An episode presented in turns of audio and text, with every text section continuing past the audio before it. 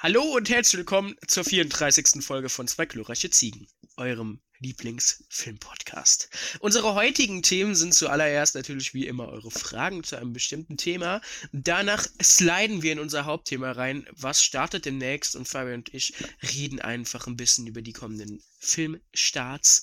Danach werden wir noch ein bisschen über unsere Filmhausaufgabe reden und dann natürlich noch, was wir gesehen haben.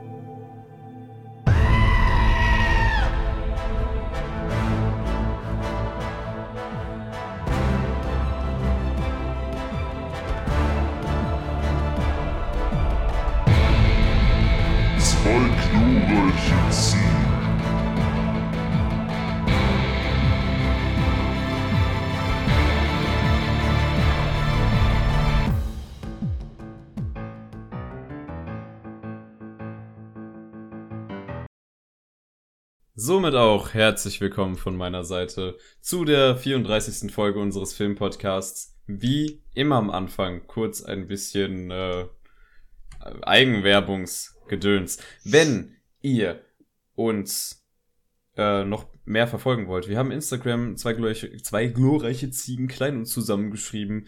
Dort posten wir Bilder zu den Podcasts, da könnt ihr Fragen stellen, da seid ihr immer auf dem aktuellsten Stand.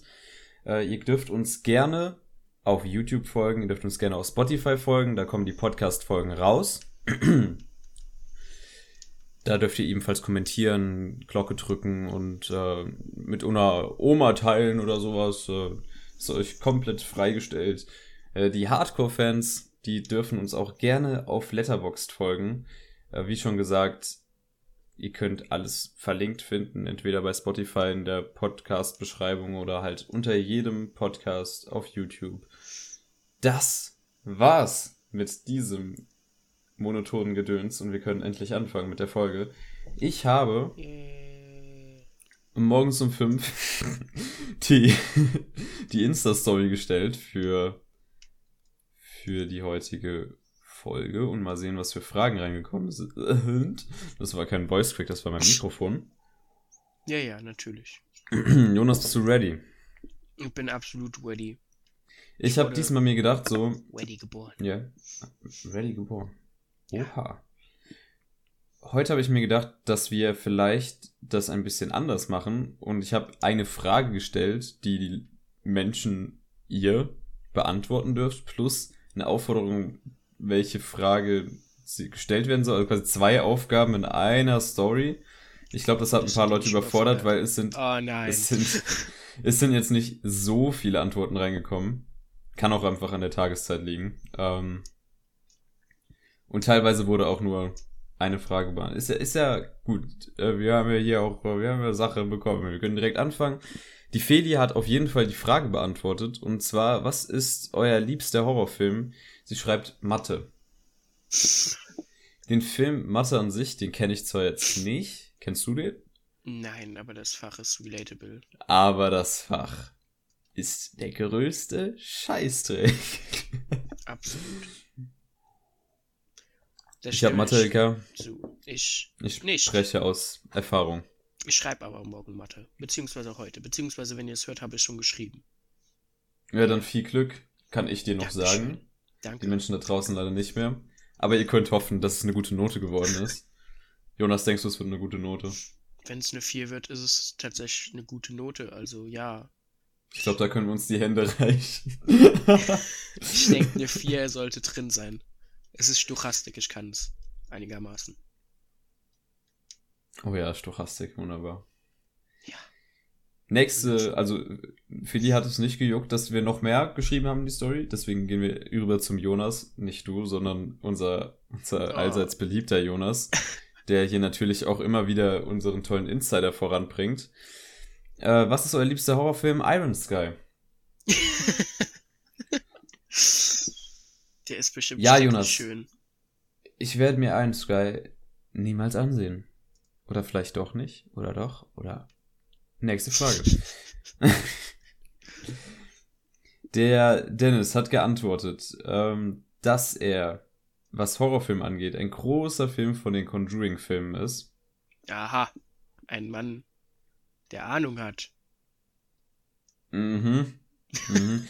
äh, die Fragen heute können auch so ein bisschen als äh, Echo unserer letzten Folge gesehen werden, wo wir über viel Horror-Stuff geredet haben. In unserer After-Ween-Folge, unserer Bye-Bye-Ween-Folge.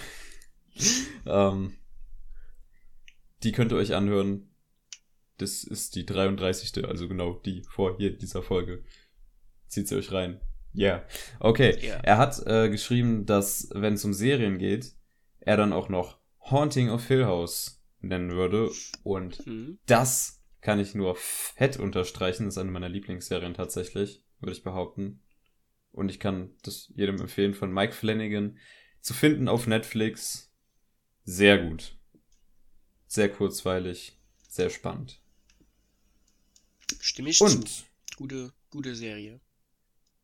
Er hat uns sogar eine Frage gestellt. Most underrated Horrorfilm. Natürlich eurer Meinung nach. Jonas. Hau ähm, Ich würde da mit meinem Geheimtipp gehen von letzter Woche und würde halt sagen, der Babadook äh, hat, glaube ich, nicht so den Hype bekommen, den er meiner Meinung nach verdient. Das ist nämlich ein sehr eloquenter Film. Ja. Eloquent. Oh. Wir sind, glaube ich, gerade ein paar, paar Niveaustufen zu hoch für unseren Podcast gerannt.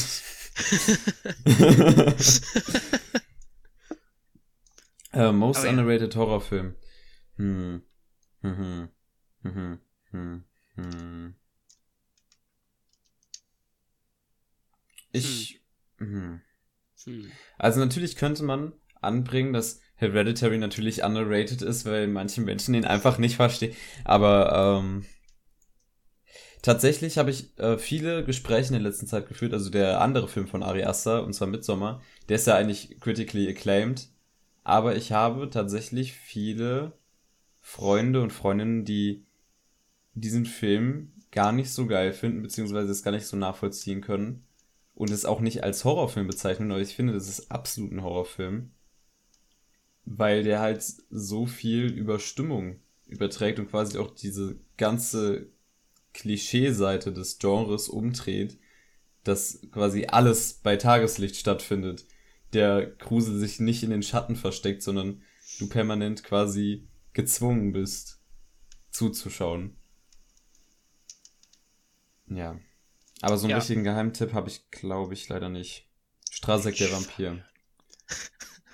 Gruselig langweilig. Oh Gott. Es schaudert mir. Falls ihr euch für Straße der Vampir interessiert, in unserer Soundtrack ähm, Folge, Folge 2. Folge, Filmmusikfolge, Folge 2 oder so, da haben wir über den Film geredet.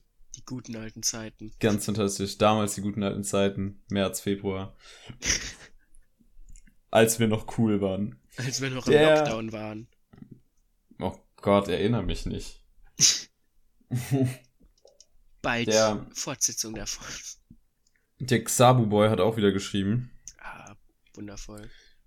Sein liebster Horrorfilm ist Orphan aus dem Jahre 2009.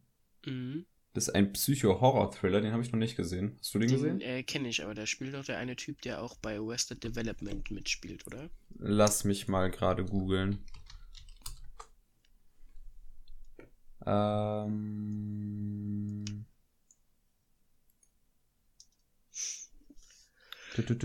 Also ja, das müsste ja aber sein. Also ich müsste, ich habe da was im Kopf, dass der das war. Naja, keine Ahnung, ist ja jetzt auch jetzt nicht wirklich so relevant, aber schaut euch Orphan an, wenn ihr hier auf die Tipps des äh, Xabuschen Reiches hören wollt. Ähm, der Xabu schreibt, er hat kein Lieblingsgenre. Mhm. Aber was ist für euch der abgefahrenste Mindfuck-Film? Boah, das ist eine echt starke Frage eigentlich, wo ich nochmal etwas überlegen müsste. Ein Mindfuck-Film. Ein Mindfuck-Film, also, ja. Den kann man, also das kann man ja in mehrere Richtungen interpretieren. Also entweder, mhm. dass man sagt, der Film macht einen übel fertig oder der Film hat so einen krank krassen Plot oder generell, ich würde sagen, wenn wir jetzt von einem Plot ausgehen, Shutter Island, weil ich tatsächlich den Twist nicht vorausgesehen habe. Und den kleinen Jonas, der das damals mit seinem Bruder geguckt hat, sehr überrascht hat. Und klein Jonas kam nicht so ganz darauf klar, dass Leonardo doch einfach nur verrückt ist. Ja. Ich will mich hier nicht auf einen Platz festlegen. Danke, dass du gerade auf Shutter Island gespoilert hast, du Arsch. Nein, also wer Shutter Island noch nicht gesehen hat, was macht ihr in eurem Leben? ähm, Old Boy war ich danach komplett fix und fertig, weil ich das auch nicht kommen gesehen habe, wie dieser Film sich entwickelt.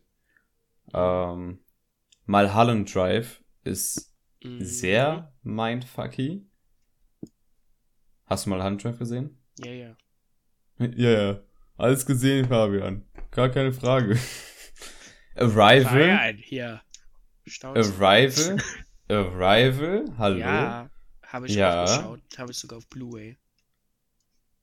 Mhm. Hast du den auf Blu-ray? Ich habe ihn nicht auf Blu-ray, weil ich ja, kaum Filme auf Blu-ray echter Fan, hm? Aber ich, weißt du, ich habe mir letztens hier mal äh, eine ne Collection zugelegt. Ich habe jetzt sehr viele Filme von Stanley Kubrick auf, auf Blu-ray. Also wenn du die mal irgendwie ausleihen willst oder so. Guck die Filme einfach. ich, The Prestige äh, von Christopher Nolan, der Film, der hat mich beim ersten Mal schauen auch sehr gemeinfuckt. Soweit ich mich da noch dran erinnern kann, den muss ich auch unbedingt mal rewatchen. Aber was kann ich hier noch nennen? Ähm, 12 Monkeys hat mich gemeinfuckt, wie schlecht der war. Spaß. Äh, 12 Monkeys mit äh, Bruce Willis. Hast du ihn mhm. gesehen? Das ja. safe. Das, warum frage ich überhaupt? Pro 7. Der kam auf Der hat auch einen netten Mindfuck, würde ich behaupten. Äh, dann natürlich Pippi Langstrumpf und nein. Ähm, Dir fällt nichts mehr ein, oder? Ich gehe gerade hier ein bisschen meine Filme durch so. und ähm, Mindfuck The Last Airbender, wie kann man eine fantastische Serie so schlecht umsetzen? Die Antwort ist ganz einfach. M. Night Shyamalan. M. Night Shyamalan. Fliege das hier nochmal ein bisschen, aber ich schätze. Also ich muss zugeben, als ich den das erste Mal gesehen habe, fand ich Inception ziemlich mindfucky. To be honest. Mhm. Und da würde ich auch in Interstellar in dieselbe Sparte kippen. Übrigens bin ich immer noch ein sehr großer Interstellar-Film. Viele Menschen haben etwas gegen diesen Film. Ich schätze, ich gehöre bist dazu. du auch ein, Du gehörst auch dazu. Aber ich habe auch generell was gegen Christopher Nolan. Also. Ich weiß, das wissen wir alle. Ähm. Nee, aber Interstellar finde ich tatsächlich fantastisch. Wie steht's bei dir, Jona? Ja, ich habe gedacht, so, ich, ich habe die Frage wie immer ganz normal beantwortet, leg mich hier auf einen Film fest und dann kommst du wieder mit 10 um die Ecke. Ja, ich möchte auch hier den Leuten ein bisschen das, die, das Universum der Filme offenlegen, mein Freund. Ich würde sagen, Herr der Ringe war mein Fuck-Film für mich, weil ich beeindruckt war, was man da, was man so darstellen kann in Filmen. Und ich wie glaub, dumm Frodo bisschen, ist. Ich, ich glaube, wir kommen gerade ein bisschen von der Frage ab. Ich weiß. Äh, ich würde ich würd noch Parasite nennen. Also, ja. ja. Du hast halt größtenteils ja. aber auch schon viel. Ich würde sonst nur noch sieben hinzufügen. Der war auch ein bisschen. Oh, sieben, ja. Ja. Sieben. Seven. Tatsächlich gar nicht so ein krasser Mindfuck war für mich für Dings hier, ähm, ähm, äh, Fight Club, obwohl der als so ein krasser Mindfuck-Film ja. gilt. Aber da, da kannte ich den Twist auch schon, das war vielleicht nicht so. Maybe ähm, noch Eraserhead. Weil der Film ist einfach nur unfassbar weird. Aber ich liebe ihn. Okay. Ähm, das war's tatsächlich schon von den Fragen. Sheesh. Deswegen habe ich das jetzt auch nochmal ein bisschen ausgearbeitet. Tut mir leid, Jonas, dass ich nicht nur einen Film genannt habe. Das hättest du auch vorher sagen können. Ich habe gedacht, wir haben hier noch super viele Fragen und du siehst Nee, haben wir tatsächlich nicht. ich habe schon manchmal gemacht. einen Plan von dem, was ich tue. So. Hast gut gemacht starten wir in das Hauptthema. Und zwar, unser heutiges Hauptthema ist was für Filme starten dieses Jahr eigentlich noch? Und ähm, was, was erwartet uns so Anfang des nächsten Jahres? Also damit einfach ihr auch einen Plan habt, für was lohnt es sich ins Kino zu gehen? Was passiert noch im Kino, gerade jetzt hier nach der Pandemie? Was für Filme erscheinen noch, die vielleicht hätten früher erscheinen sollen? Was darf man erwarten? Ich glaube, man hat es verstanden, oder? Ja. Ja. Gut. Ja. Möchtest Nun, du anfangen mit dem, mit dem ersten Film? Ich würd, wir wechseln uns einfach ab mit unserer, also mit, Fange, Film ich- vorstellen. ich fange sehr dann- gerne an. Ja, okay, cool. Ja, sehr gut. Der allererste Film, der aber jetzt eigentlich schon in den Kinos läuft, aber momentan nur in Arthouse-Kinos, soweit wir das rausgefunden haben, alles, äh, und erst im Dezember dann auch richtig auch in allen Kinos anläuft, ist The French Dispatch, der neue Wes Anderson-Film. Ich bin sehr drauf gespannt. Äh, der ist mein zweitmeist erwarteter, erwartetster Film dieses Jahr. Da zu dem erwartetsten von mir kommen wir gleich noch. Äh, tatsächlich beide aber vor Dune, äh, weil ich ein sehr großer Wes Anderson-Fan unter anderem bin. Von dem Stil und es gibt auch gute Neuigkeiten für mich. Alles, was ich bisher davon gehört habe. Ich habe nicht viel gehört, weil ich gucke mir keine Trailer an. Außer ich muss. Ähm, und äh, ich weiß tatsächlich kaum, worum es so wirklich geht in The French Dispatch, aber ich habe gehört, der Style, also dieser typische Wes Anderson-Style, soll in dem Film so richtig auf die Spitze getrieben werden. Und da freue ich mich sehr drauf, weil ich den sehr, sehr liebe. Äh, ja, The French Dispatch, da freue ich mich unfassbar drauf, dem empfehle ich. Vor allem Menschen, die wirklich, äh, die, äh, also die meisten kennen vermutlich Grand Budapest Hotel am ehesten von ihm. Und wer den mochte, dem empfehle ich den Film auf jeden Fall sehr. Ja, ich bin tatsächlich auch ultra gespannt, was den an, also was das angeht. Ähm, ich, ich weiß ein paar Sachen mehr über den Film als du, aber das werde ich jetzt einfach mal zurückhalten, um dir das Erlebnis hier nicht so ähm, Danke. zu versauen. Ähm, aber wie schon gesagt, äh, Wes Anderson ist hier dieses Mal sehr äh, kreativ geworden, hat sich extrem ausgetobt, quasi in seinem Style, den er so etabliert hat über die letzten Jahre. Und ich, ich freue mich wirklich, den zu sehen. Ich habe eigentlich erhofft, dass man den gleichzeitig so sehen kann. Also wenn er halt startet und dann hieß es so, hm, nö, äh, Arthouse-Kinos. Und wir haben hier in der Nähe von wunderbaren Koblenz kein Arthouse-Kino, das den zeigt. Ähm, Ja. Da müssten wir immer noch unser eigenes ZGZ äh, Arthouse-Kino aufmachen. Damit wir dann irgendwie eine Kopie davon bekommen. Bald, demnächst. Doch, wir haben halt so einen unglaublichen Cast mit so vielen fantastischen Namen und Wes Anderson hat schon so viele gute Filme raus, die ich teilweise auch immer noch nicht gesehen habe. Äh, Ich habe gesehen, dass dass auf äh, Letterbox die Leute, denen ich vertraue, äh, dem schon ziemlich gute Bewertungen gegeben haben. Also bin ich ziemlich hyped auf den Film und kann es eigentlich Yes. kaum erwarten, bis er auch endlich mal hier in normalen Kinos startet. Ich glaube, als ich äh, hier mit, mit dem Kino geschrieben habe, bei uns, also falls ihr aus Koblenz kommt, hallo, der startet spätestens in der Innenstadt am 2. Dezember, glaube ich. Ja, also So- halt der so erste. Donnerstag im Dezember wird der dann Mhm. mit released. Quasi. Aber die haben, also mir wurde gesagt, die, die haben versucht, irgendwie an eine Kopie dran zu kommen, versuchen es auch noch weiterhin, aber das ist aktuell scheinbar wirklich schwierig. Ja, gut. Gut. Sei ihnen zu So verzeihen. Zu diesem Film, der ja eigentlich schon gestartet ist, aber auch eigentlich irgendwie nicht. Zum nächsten Film. Und zwar äh, der von dir am heiß erwartete Film äh, diese, dieses, in diesem Jahr, diesen Jahres, diesen Jahres. Der neue Film von Edgar Wright, den man unter anderem kennt von Filmen wie Scott Pilgrim vs. The World, Äh, Baby Driver, Shaun of the Dead, Hot Fuzz, äh, The World's End und äh, die sind allesamt ziemlich, ziemlich gut. Ich glaube, da können wir uns drauf einigen. Das ist ja sogar einer, wenn nicht sogar dein Lieblingsregisseur. Yes. Also meine Und so geht es mir auch, dass er unter meinen, also nicht, dass es mein Liebster ist, aber auf jeden Fall unter den Liebsten. Und der bringt jetzt einen Horror-Flick kind of raus. Also probiert sich mal in eine andere Ja. Richtung aus. Wie auch schon Baby Driver ein klarer Unterschied zu äh, seiner Cornetto-Trilogie war. Demnach bin Ja. ich auch sehr gespannt auf den Film hier. Äh, in den Hauptrollen haben wir eine Thomason Mackenzie, die man kennt als das, das jüdische Girl aus äh, Jojo Rabbit.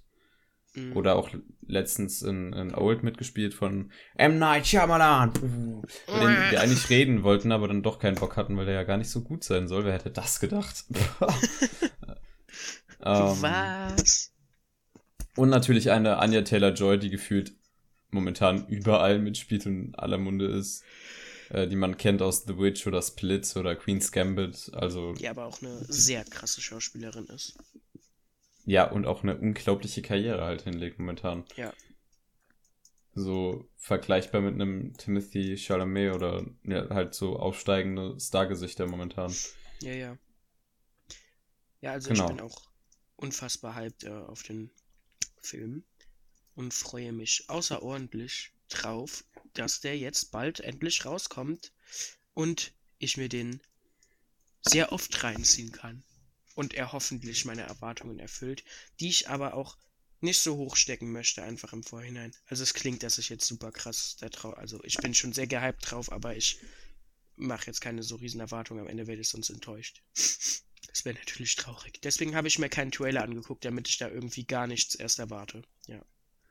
Ich, ich habe meine Erwartungen tatsächlich sehr runtergeschraubt, nachdem, ähm, also ich habe ja meine Riege von, von Letterboxd-Accounts, die ich folge, an denen ich mich so orientiere. Ja.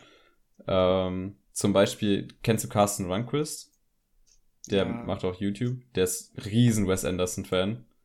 Ähm, und der ist auch ziemlich großer Edgar Wright-Fan eigentlich. Aber der hat dem Film nur zwei Sterne gegeben, weil er nicht so viel Spaß damit hatte. Und andere Gründe, die ich jetzt nicht erläutern werde, weil ich dir nicht den Film irgendwie vorwegnehmen kann, dann ebenfalls äh, weite, also ziemlich viele Zwei-Sterne-Ratings, die ich hier sehe, von den Leuten, denen ich vertraue, und dann Antje Wessel fünf Sterne. Was ich davon halten soll. Normalerweise ist bei den Filmen, die mir sehr gefallen, Antje Wessel immer mit ihren Lone Ratings am Start. Mm. Kritisch, aber ich, ich freue mich trotzdem. Also, der hat aber eine 3,6, was äh, keineswegs irgendwie ein waker Score ist. Und der hat Ja, schon ja. sau viele Ratings reinbekommen, weil er, glaube ich, schon in der USA gestartet ist. Ja, ist er auch. Beziehungsweise schon auf zig Festivals davor gelaufen ist. Ich Demnach. glaube, Weltpremiere hatte der in Venedig. Und das ist auch schon fast zwei Monate her. Also, Zusammen mit Dune. genau. So Okay. sieht's aus. Mhm. Nun denn, wollen wir zum nächsten. Falls ihr euch für Dune interessiert, ihr uns zwei Podcasts ähm, weiter im Text. Nächster Film, hau raus, äh, Jonas. Achso, der startet am 11. November übrigens. Entschuldigung. So. Mensch. Ähm, dann. Toll, wie du das hier geschrieben hast. Auch am 11. November startet Krass Klassenfahrt, der Kinofilm. ähm, ich gebe ehrlich zu, ich habe immer nur am Rande davon mitbekommen. Ich habe es mir nie angeschaut. Ich weiß nur äh, tatsächlich, ich glaube, dieser eine Jonas oder wie der heißt, der eigentlich auch schon relativ lang groß im YouTube-Game ist, spielt damit. Und sonst relativ unbekannte Menschen, die jetzt wohl doch alle recht bekannt sind in ihrem Tun. Äh, ich habe einen Trailer davon mal als YouTube-Werbung gesehen. Es hat mich absolut nicht überzeugt. Ich werde ihn auch nicht gucken gehen. Wir haben den hauptsächlich einfach nur hier drin, damit Fabian anscheinend kla krass Klassenfurz in unsere Liste reinschreiben kann. Fabian, hast du etwas zu dem Film zu sagen?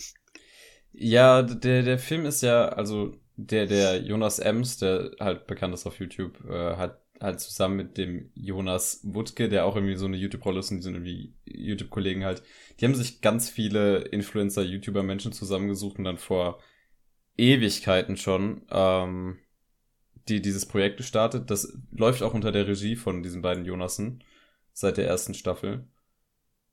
Ich habe tatsächlich, glaube ich, vor vier, drei, vier Jahren, als das rauskam, die erste Staffel auf YouTube gesehen. Mittlerweile sind wir bei Staffel 12 oder so und es juckt mich gar nicht mehr und es ist halt auch, äh, es war halt am Anfang, es war halt ganz unterhaltsam wegzugucken, vor allem wenn man so ein äh, YouTube-süchtiges Teen-Kitty war wie ich.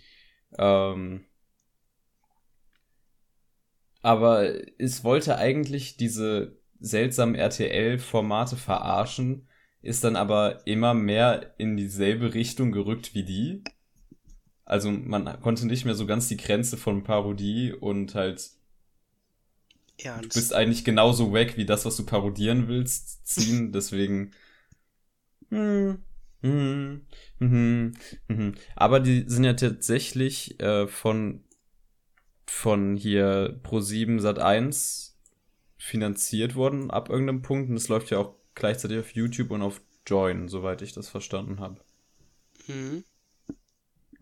Ja, und es geht halt um so Teen-Kacke und so. Ich wollte einfach nur krass Klassenfurz in, äh, in den Chat schreiben.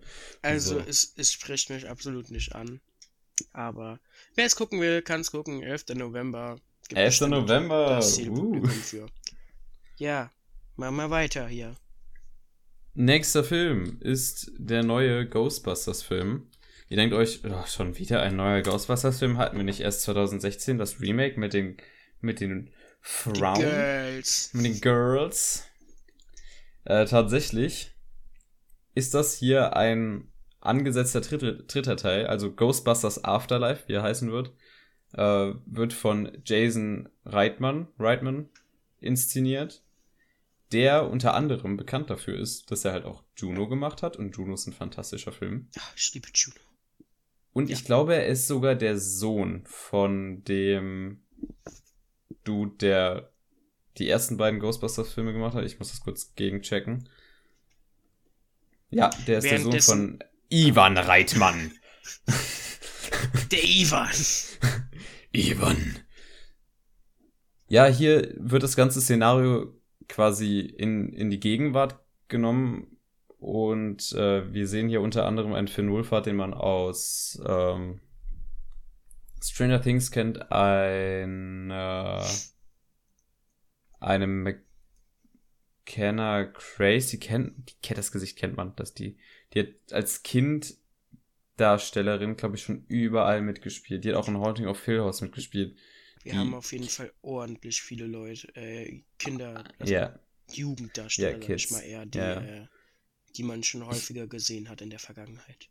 ich glaube, die wollen auch auf diesen Stranger Things Retro-Vibe aufspringen. Und Und das soll jetzt halt. Wohlfahrt, alles, was irgendwie mit Retro Ja. zu tun hat, spielt der Junge mit. Ja. Der, der Afterlife-Film hier soll quasi der dritte Teil zu den ersten beiden Teilen sein. Sprich, dieses Remake mit den Girls wird komplett vergessen, weil der Film jetzt auch nicht besonders gut war. Und hier wird direkt angesetzt an den, an den, an das Ende des zweiten quasi. Also wir befinden uns in diesem Universum. Und ja, es, so wie ich das verstanden habe, geht es halt darum, dass äh, die auf irgendein, Hau in irgendein Haus ziehen und irgendwer von denen mit einem der alten Ghostbusters fahren ist und dann kommen Geister und so und dann müssen die irgendwas machen. Ich denke, es wird ganz unterhaltsam. Paul Rudd spielt mit. Paul Rudd ist sau witzig. Und ich hoffe, er wird es auch in Das diesem Film sein. Ich freue mich generell, also auf den Ich freu Film mich eigentlich tatsächlich Bock, weil auch. ich habe gar keine so großen Erwartungen, an denen ich gehe einfach sehr stark davon aus, der wird so ein bisschen auf Ghostbusters Nostalgie gehen. Ich hoffe aber, dass er auch ein bisschen was Neues versucht. Ich mag die Darsteller, die da sind. Ich mag den Regisseur, der, äh, der es inszenieren wird. Dementsprechend, ich glaube, der wird jetzt nicht überragend, aber ich glaube, der wird halt einfach zufriedenstellend werden.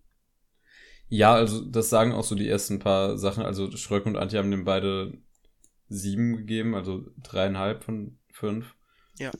Ich, also die, die ersten beiden Ghostbusters-Filme sind ja auch nicht äh, filmische Meisterwerke, aber die sind halt einfach Klassiker geworden dadurch, dass sie sau unterhaltsam waren Ja, und halt ich, ich hoffe, dass er jetzt nicht auch irgendwas Neues auf den Tisch bringt, jetzt nicht die ganze Zeit diese Nostalgie-Schiene fährt und ich, ich bin gespannt, das, das kann sehr unterhaltsam werden, das kann sehr witzig werden. Ich, ich bin offen dafür. Let's go.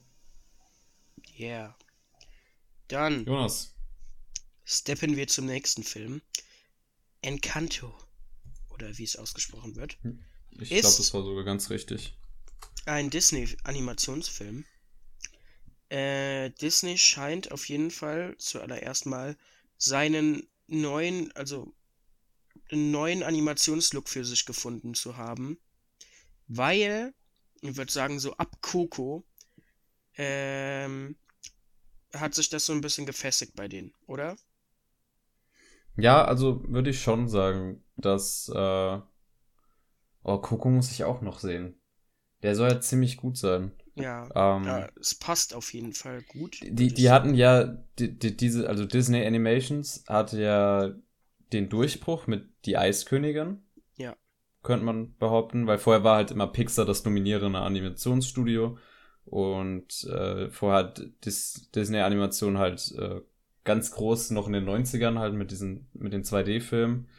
Aber danach dann eher weniger, aber jetzt mit den quasi neuen 3D-Animationsfilmen haben die auch wirklich draufgelegt, weil die, die Filme sehen ja auch fantastisch aus. Äh, Ja. Pixar und Dreamworks Niveau, würde ich behaupten. Ja, Ähm, die, die haben da wahrscheinlich auch Leute von, also einfach äh, Menschen, die schon ewig in der Branche arbeiten und halt bei den eben genannten Studios auch bestimmt schon angestellt waren hier am Start. Und ja, ich, das, das ist halt Encanto, Raya and the Last Dragon, das geht, das geht alles so, das ist sehr stilähnlich. genau, Vajana ist ja auch Disney Animations. Ja, Vajana, ja. Also man merkt auf jeden Fall, sie gehen auch so ein bisschen in diese unterschiedlichen Kulturen, weil der Film hier spielt jetzt in ähm, Kolumbien. Kolumbien, yes. Äh, wir hatten es ja vor, also Disney geht momentan tatsächlich, sage ich mal, in andere Länder so ein bisschen. Wir hatten jetzt schon äh, mit Raya und der letzte Drache in asiatischen Raum ist das gegangen, oder? Das war mehr so Ja. der asiatische. Ja. Äh, dann hatten wir aber auch sowas wie Coco mit Mexiko und Italien hatten wir letztens auch. Ich habe den Namen leider vergessen, aber mit den. Mm, Das war aber Pixar. Das war Das war Pixar. Pixar. Okay, Ja. gut, dann es nur ähnlich Das aus. war Lüker. aber der- auf der jeden Fall, äh, es wird international.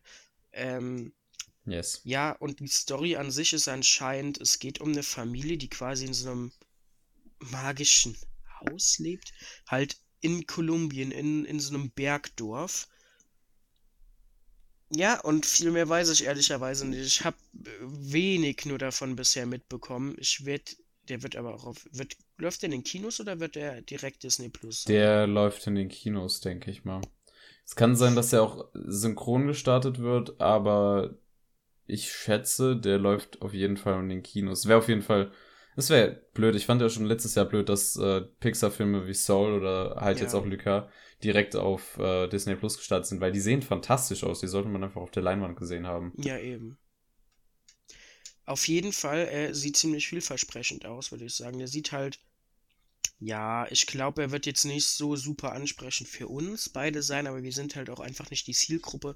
Man merkt auf jeden Fall, Disney hat sich jetzt in seinem Animationsstil und in seiner, in seiner Story-Richtung, wie sie da Dinge entwickeln und so, so ein bisschen gefunden und gefestigt mittlerweile. Deswegen, ich gehe sehr stark davon aus, dass das wieder ein stabiler Film sein wird, der jetzt nicht super krass ist, aber auch nicht enttäuschend sein wird oder sonst was. Dementsprechend kann man sich, glaube ich, echt freuen. Und ich finde es halt auch irgendwie cool, dass sie, äh, also wenn wir die Anfang der, der 10er Jahre angucken, was da rausgekommen ist, da haben wir natürlich äh, sowas wie Baymax und Ralf Reichts, was zwei Ja. ziemlich gute Filme sind. Ähm, aber was dann dieses Genre quasi angeht, also die, die quasi Prinzessinnenfilm, aber halt ins Moderne Ja. gezogen, hatten wir Frozen und äh, hier Rapunzel neu verföhnt. Also Mhm. Eiskönigin und äh, halt Rapunzel. Da waren sie Und noch so ein ich- bisschen im Märchending irgendwie drin. Da waren sie halt auch noch in diesem äh, weiße Prinzessin-Stereotyp, den sie Dann- jetzt Genau. mittlerweile halt und vor allem seit Moana, also Vajana, abgelegt haben. Genau. Und ich finde das sehr, sehr cool. Küss der Frosch war, glaube ich, auch schon einmal davor. Das war doch auch. der war diverse. 2009 sogar. Ja, der Ja. ist schon älter. Danach ging es auch wieder so ein bisschen zurück damit, aber ja, Moana würde ich sagen, nicht war so dann so der, naja. oder Vajana, wie auch immer, war auf jeden Fall dann so der allererste Film, wo Disney, glaube ich, so ein bisschen von diesem Prinzessinnen-Ding weggegangen ist. Ja, ich, ähm, ich finde es eigentlich eine gute Entwicklung. Also, man kann natürlich behaupten, dass die indirekt dadurch gezwungen sind, äh, so zu handeln. Ob das jetzt alles so freiwillig und so äh, weltoffen ist, das ist immer noch fucking Disney. die mit ihren äh, weißen alten Cis-Männern an der Spitze rumsitzen und einfach nur Geld verdienen wollen. Aber wenn die Filme, die rauskommen, dann halt andere Kulturen präsentieren und dann sogar noch storymäßig was abliefern können. Sprich, die Zielgruppe, die hauptsächlich kinderkonzentriert ist, viel Spaß damit hat, vielleicht sogar wir oder erwachsenere Menschen Spaß damit haben können, dann äh, sind das gute Filme, würde ich behaupten. Ja, sehe ich auch so. So, du darfst weitermachen. Ich darf weitermachen. Ich mach weiter mit House of Gucci. Ihr fragt euch, Fabian, House of Gucci? Die Modemarke? Was? Tatsächlich, House of Gucci ist ein, der neue Film von Ridley Scott. Ein Ridley Scott, den man durch Klassiker wie Blade Runner, Alien, Gladiator kennt, der noch viel mehr Stuff gemacht hat. Zuletzt, äh, also dieses Jahr direkt zwei Filme rausgehauen hat. Zuletzt The Last Duel, den ich leider nicht geschafft habe zu sehen im Kino. Läuft er noch? Vielleicht läuft er noch im Kino. Äh, ja, so könnte ich jetzt mal gucken. Halt. In größeren Kinos noch. Ich will den aber eigentlich nicht auf Deutsch sehen. Naja. Der hat auch der Marsianer gemacht äh, in den letzten Jahren. Der hat äh, Prometheus und Alien Covenant gemacht. Die sind halt sehr umstritten. Ja. Mm. Aber sagen wir mal so, er hat sehr viel gemacht und ist ein sehr, sehr erfahrener Regisseur. Und der bringt nun eben House of Gucci raus. Aber was soll das denn überhaupt? Warum, was Modemarke? Ist das jetzt ein Product Placement oder was? Naja, eher nicht. Ähm, es geht halt um diese Familie, die die Gründer dieser, dieser Modemarke sind, weil es da um sehr viele Intrigen, Mord, äh, Erpressung etc. geht und das scheinbar eine sehr spannende und verfilmbare Geschichte ist. Was mich dann noch positiver stimmt, ist, dass wir einfach einen Cast haben mit Lady Gaga, Adam Driver, Jared Leto, äh, ein Jeremy Irons, ein El Pacino. Es hört einfach nicht auf mit guten Cast-Membern. Ich denke, der wird, was äh, die DarstellerInnen abgeht, auf bei den Oscars komplett abräumen. So, das sehe ich halt kommen. Ja. Ja. Ja. Also Gucci an sich, ich meine, das wurde ja, ähm, ich habe jetzt gerade mal nachgeschaut, 1921 halt gegründet und ist ja schon sehr lange eine recht dominierende Modemarke, die gut den Ton angibt und äh, so als die Definition von einer Luxusmarke, glaube ich, gilt. Mhm. Ähm, und ich also ich glaube auch einfach viel tatsächlich jedenfalls noch in ihrer Zeit, wo vermutlich auch der Film spielen wird. Ich gehe mal davon aus, der wird so in den 80ern, 70ern mehr Platz nehmen, weil ich glaube, heutzutage wird das eher weniger sein, aber glaube schon noch ja, viel auch mit aus. genau, äh, viel mit Zeit. auch Mafia-Verstrickung und alles hat, weil ja. einfach Italien und zur damaligen Zeit auf jeden Fall war das auf so, dass das eben der Fall war. Deswegen glaube ich tatsächlich, der kann sehr spannend werden und ziemlich cool sein.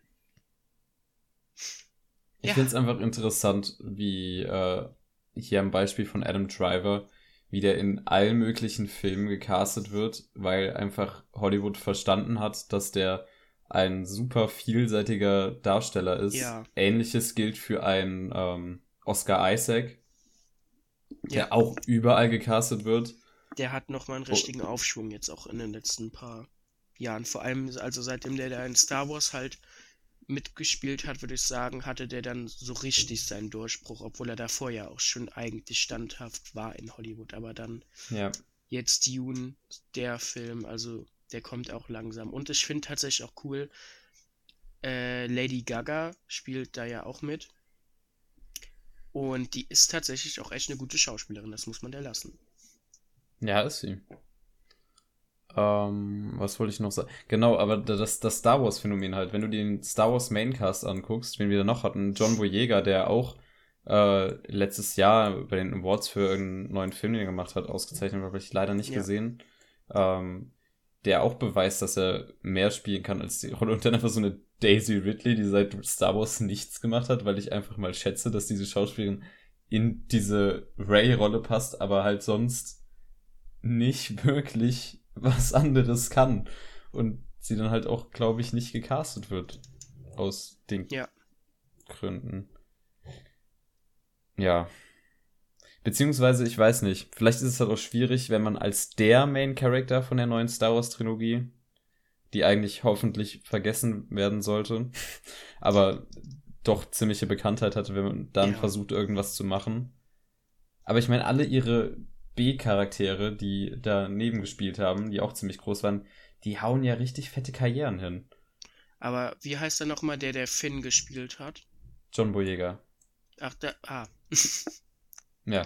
Well, ja. Well. Aber ich sag mal so, äh, dasselbe haben wir auch bei der Originalreihe gesehen. Mark Hamill hat ja nichts mehr geschissen bekommen danach, so wirklich.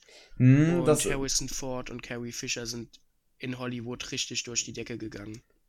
Der, der Mark Hamill, der hatte auch einfach gar keinen Bock mehr nach diesem Star Wars Hype irgendwas groß, also dem war das halt literally zu viel, das hat er so gesagt. Und dann ist er halt ins Synchronsprechen gegangen und hat dann über 20, 30 Jahre den Joker gesprochen und gilt als einer der besten äh, Synchronsprecher da draußen. So. Die Frage ist halt, äh, ich bin mir trotzdem relativ sicher, hätte Mark Hamill es irgendwie gewollt, weiter Schauspiel, Schauspiels zu machen, wüsste ich nicht, ob er trotzdem Erfolg so richtig gehabt ja. hätte, weil er halt so hart in der Rolle von Luke gewesen wäre. Und ich glaube, Harrison Ford hatte einfach mega das Glück, unter anderem, dass er da die Indiana Jones Rolle bekommen hat und dann äh, auch Blade Runner und sowas und dadurch einfach ja, das war alles zur selben Zeit, das musst du dir mal überlegen. Also äh, Harrison Ford war aber halt schon vorher vorher, Mark Hamill war vor Star Wars nicht bekannt und Harrison Ford war schon so ein kein, also vergleichbar so ein mit Name so einem, jedenfalls, so halb. Ja, vergleichbar mit so einem hier, wie heißt er nochmal, Adam, nee, nicht, nee, Adam Driver war nicht wirklich bekannt, Dings, Oscar, Oscar Isaac. Isaac ja. Der hat ja Inside Loon Davis, äh, Ex Machina und sowas alles schon vor Star Wars gemacht. Ja, anyway, wir sind uns hier irgendwie verlaufen. House of Gucci ab dem 25. November im Kino Encanto. Also ich gehe nochmal die Daten durch, ab dem 24. November und Ghostbusters ab dem 18. November. Ich bin mir nicht mehr sicher gewesen, ob ich das noch eben erwähnt habe oder nicht. Yes. Wir ja. gehen über zum nächsten Film, oder? Korrekt. Der nächste Korrekt. Film ist West Side Story. Mhm. Äh, da fragen sich jetzt viele, warte mal, der kam doch schon raus. Ja, es gibt schon einen West Side Story aus den 60ern. Mandela-Effekt. Ähm, äh, und der feiert auch dieses Jahr Jubiläum. 50 Jahre ist der nämlich schon alt. Und ähm, das hier ist jetzt eine neue Interpretation von Steven Spielberg. West Side Story basiert ja ähm, auf einem Portrait-Stück, glaube ich. Kann das sein? Ich, sage einfach mal ja, blind. Müsste, glaube ich. Auf jeden Fall ähm, und er wurde dann als Film relativ erfolgreich eben da vermarktet und alles und hatte damals einen ziemlichen Durchbruch und hat auch, glaube ich, diesen Musical-Hype in Hollywood so ziemlich gestartet. Ähm, ja, und Steven Spielberg macht quasi zum 50-jährigen Jubiläum jetzt ein Remake, sage ich mal. Die Hauptrolle spielt ja. Ansel Elgort, den wir aus Baby Driver vor allem kennen, aber auch noch aus ein paar anderen Filmen. Ähm, und sonst, ja, ein Cast, den man nicht so krass kennt, wenn man, glaube ich, nicht in diese Musical-Szene reingeht. Ähm, was halt ganz besonders ist, Rita Moreno spielt mit. Die hat schon im Original West Side Story eine der Hauptrollen damals gespielt. Und äh, auch sowas wie Singing in the Rain, also diese ganzen Musical-Dinger, äh, die es damals gab, da war die sehr viel dabei. Äh, ja. Ich habe leider aber nicht viel Gutes bisher gehört, was da so durchgesickert ist. Anscheinend soll Ansel Elgort richtig schrecklich in dem Film spielen. Ähm, die Trailer haben mich auch nicht so wahnsinnig angesprochen. Ich bin kein großer Musical-Fan, muss ich auch dazu sagen. Ähm, ich kenne aber Leute, die sind sehr gehypt auf den Film ich hoffe natürlich irgendwie, weil der Original, den habe ich schon mal gesehen und der war eigentlich ziemlich cool an sich. Äh, deswegen hoffe ich doch irgendwo, dass der gut wird. Aber ich habe doch so ein bisschen meine Zweifel, weil es ist auch immer schwer, so alte Filme neu zu interpretieren, weil die viel auch einfach über ihren Charme der Zeit kommen. Und manche Filme funktionieren, würden halt heute einfach nicht mehr funktionieren, wenn du die heute rausbringst. Ja, dann müssen wir aber halt auch einfach in dem Moment mal denken, dass es immer noch ein Steven Spielberg ist, der Jurassic Park, Jaws, Schindlers Liste, Catch Me If You Can, Saving Private Ryan, äh, Indiana Jones, Ready Player One, E.T., noch mehr Indiana Jones, alles Indiana Jones, äh, der so viel gemacht hat. Also, ja. der super erfahren ist und ich habe mir den Trailer angeguckt, jetzt so krass hat's mich jetzt nicht angesprochen. Ich kenne auch das Original nicht wirklich. Ich weiß, dass es existiert.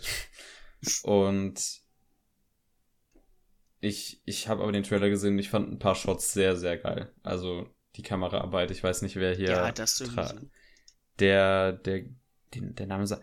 Das ist der Kameramann, der sehr viel mit dem schon zusammengearbeitet hat, und zwar bei Schindlers List und Catch Me If You Can und Saving Private Ryan. Also das ist ein sehr erfahrener Dude. Da schätze ich mal, dass vielleicht sogar der Kamera-Oscar dahin fliegt, egal wie scheiße der Film im Endeffekt sein könnte. Mhm. Genau. Was lässt sich noch dazu sagen? Weiß nicht. Ich werde ihn mir, glaube ich, angucken. Also ich warte erstmal auf die Kritikerstimmen, aber wenn das äh, mhm. ansehbar wird, dann schaue ich es mir an. Ja. Nächster Film? Nächster Film. Nächster Film ist Don't Look Up. Okay. Denn oben an der Decke klebt der nächste Film. Ich muss kurz auf die Letterbox-Seite gehen. Aber, hey, ja, ja, ich kann doch nicht alles auswendig hier. Das ist der neue alles Film von Adam McKay. Was? Alles gut. Ich finde nur lustig, weil du den reingebracht hast und ich gar nicht dran gedacht habe. Don't Look Up äh, ist äh, der neue Film von Adam McKay, den man unter anderem kennt. Von ähm, The Big Short oder Weiß, sprich Filme, die extrem äh, komplizierte Vorgänge, humoristisch und ähm, vereinfacht darstellen, dass es halt auch der 0815 Zuschauer oder die Zuschauerin rafft. Und ja, das ist ein Film, der startet direkt auf Netflix. Am 9. Dezember, übrigens genauso wie West Side Story, ich weiß nicht, ob wir das erwähnt haben. Mhm. Wir haben einen Cast von äh, Leo DiCaprio, Jennifer Lawrence, Meryl Streep. Meryl Streep spielt überall mit, das ist jetzt nichts Besonderes. Dann haben wir noch Kate Blanchett, äh, Rob Morgan und Jonah Hill. Alles so fucking bekannte Namen, aber es hört da nicht auf. Es geht einfach weiter mit Mark Rylance, Tyler Perry, Timothy Chalamet, Ariana Grande. also äh, sehr, sehr große Star Power ich glaube, Ariana Grande kann nicht schauspielen, aber da bin ich mal gespannt. Vielleicht spielt sie auch einfach sich selbst. Nee, die spielt tatsächlich einen Charakter. Riley Biener, okay. Anyway. Es geht darum, dass äh, zwei, ähm, zwei Weltraumforscher, also einmal Leo und Jennifer, halt mit ihren tollen ja, Doktornamen, whatever, dass die halt herausfinden, dass die Erde von einem Kometen getroffen wird, aber es halt keinen wirklich juckt. und sie dann trotzdem versuchen, irgendwie die Leute davon zu überzeugen. Und da ich Leonardo DiCaprio kenne und weiß, dass er ultra gut schauspielen kann, denke ich, dass es alleine deswegen schon extrem unterhaltsam wird. Außerdem hat Adam McKay dann immer noch so einen sehr scharfen schwarzen Humor, den er damit reinkriegen. Ja, also ich meine, der hat auch sowas wie Anchorman und so weiter gemacht, ne? Hat er Anchorman gemacht? Den ersten. Ja, er hat Anchorman gemacht. Ja, ja. Also, äh, der Humor ist, äh, sehr, sehr stichig, glaube ich. Also der, der wird sehr lustig werden. Gehe ich mal von aus, vor allem mit dem Cast. Und ich glaube auch, Leonardo DiCaprio ist ein Schauspieler, der den Humor sehr gut rüberbringen kann, weil er den so trocken und ernst rüberbringt. Mhm. Äh, normalerweise hat er Will Ferrell so ziemlich als seinen Stamm äh, bisher gehabt. Äh, und ich glaube, Leonardo DiCaprio kann selbst ein ähnliches Timing, ein ähnliches Comedy-Timing wie der haben. Ich glaube, ich bin einfach der Überzeugung, dass Leo alles spielen kann. So, du kannst ja, dem jegliche Rolle geben und er wird mindestens eine solide Performance äh, abliefern und in den meisten Fällen sogar absolut mehr. Also alleine schon wegen der Besetzung lohnt es sich mal einen Blick da reinzuwerfen. Außerdem direkt auf Netflix. Äh, also Ballern. muss man sich noch nicht mehr aus dem Haus bewegen. ähm, ja, Don't Look Up ab dem 9. Dezember auf Netflix. Hm. Ja. Was haben wir als nächstes? Hau mal raus, Jonas. Als nächstes ähm, haben wir Spider-Man No Way Home, der dritte und höchstwahrscheinlich äh, letzte Spider-Man-Film vorerst im MCU. Danach müssen wir mal schauen, wie das mit Sony und so weiter da aussieht, wie die sich einigen. Ähm, es ist auf jeden Fall äh, schon mal ein ordentlicher Hype um den Film entstanden, denn der Trailer hat da gut was mitgerissen. Es wurde ja schon im Vorhinein bekannt gegeben, es wird auf jeden Fall Cameo-Auftritte geben von den beiden vorherigen Spider-Man-Darstellern. Ähm, das wäre einmal Tobey Maguire und der gute alte. Ah, den Namen vergesse ich immer. Ähm. Andrew Garfield. Andrew Garfield, so. Die beiden werden in irgendeiner Art und Weise irgendwie vorkommen. Ich gehe mal davon aus, sie werden keine Rolle spielen, die werden einfach nur als Gag am Rande kurz da sein, aber das würde mir echt schon reichen. Ich weiß auch gar nicht, ob ich will, dass die da großartig so richtig eine Rolle einnehmen. Ähm, und es geht anscheinend hauptsächlich mehr so um die Bösewichte aus diesen Universen. Ähm, vor allem Doc Ock ist relativ prominent äh, in den Trailern zu sehen, aber wir haben auch so Leute wie Sandman oder der äh, Queen Goblin. Ähm, und zwar läutet das wohl so ein bisschen dieses Multiversum langsam ein, was dann höchstwahrscheinlich Doctor Strange auch in seinem nächsten Film dann beher äh, da irgendwie fortführt und mhm. mehr in die Materie ja. geht. Wir haben ja schon im Trailer gesehen, Doctor Strange öffnet aus Versehen anscheinend einfach ein Multiversum, ähm, weil er auf seinen Kollegen nicht hört, mal wieder. Ähm, es hat auf jeden Fall es hat auf jeden Fall schon wieder gewirkt wie der klassische Spider-Man-Film, so von den Dialogen her. So relativ flacher, äh, schneller, einfacher Humor. Einfach, ja, recht flach vom Humor her. Ja, halt der klassische Marvel-Sarkasmus, ja, würde ich behaupten. Genau. Ja. Ähm, ich meine, gut, über die Darsteller müssen wir halt nicht reden. Die sind halt classical wie eh und je. äh, ja, äh, ich freue mich halbwegs drauf. Also ich bin gespannt, wie die das da mit dem Multiversum jetzt einführen. Spider-Man ist sowieso einer meiner lieberen Marvel-Helden, deswegen bin ich auf den ein bisschen mehr gehypt als auf sowas wie Eternals oder Shang-Chi gewesen. Äh, das ist, glaube ich, auch so der einzig wirkliche Marvel-Film dieses Jahr gewesen, der, auf den ich irgendwie wirklich eine Erwartung hatte, so halbwegs. Ich glaube, der wird halt auch einfach solide werden. Das, was mich, glaube ich, aber am allermeisten einfach interessiert, ist am Ende, wie sie das halt lösen. Ich gehe mal stark davon aus, Spider-Man muss halt irgendwie verschwinden. Zumindest bis sie da wieder eine Einigung mit Sony erzielen oder ob Sony halt sagt, nö, jetzt wollen wir den wieder mit Tom Holland hier haben. Äh, muss man dann halt einfach schauen. Bin ich gespannt drauf, ja. Startet. Ja. Irgendwann. Warte. Startet, startet am, am 16. Dezember, gell? 16. Dezember, ja. ja. Du bist wieder. Der letzte ja, Film ich, ich, will noch, ja, ich würde noch was sagen zu Spider-Man. Ah, ähm, dann hau raus. Tatsächlich äh, spricht das nicht alle Meinungen wieder, aber ich hatte.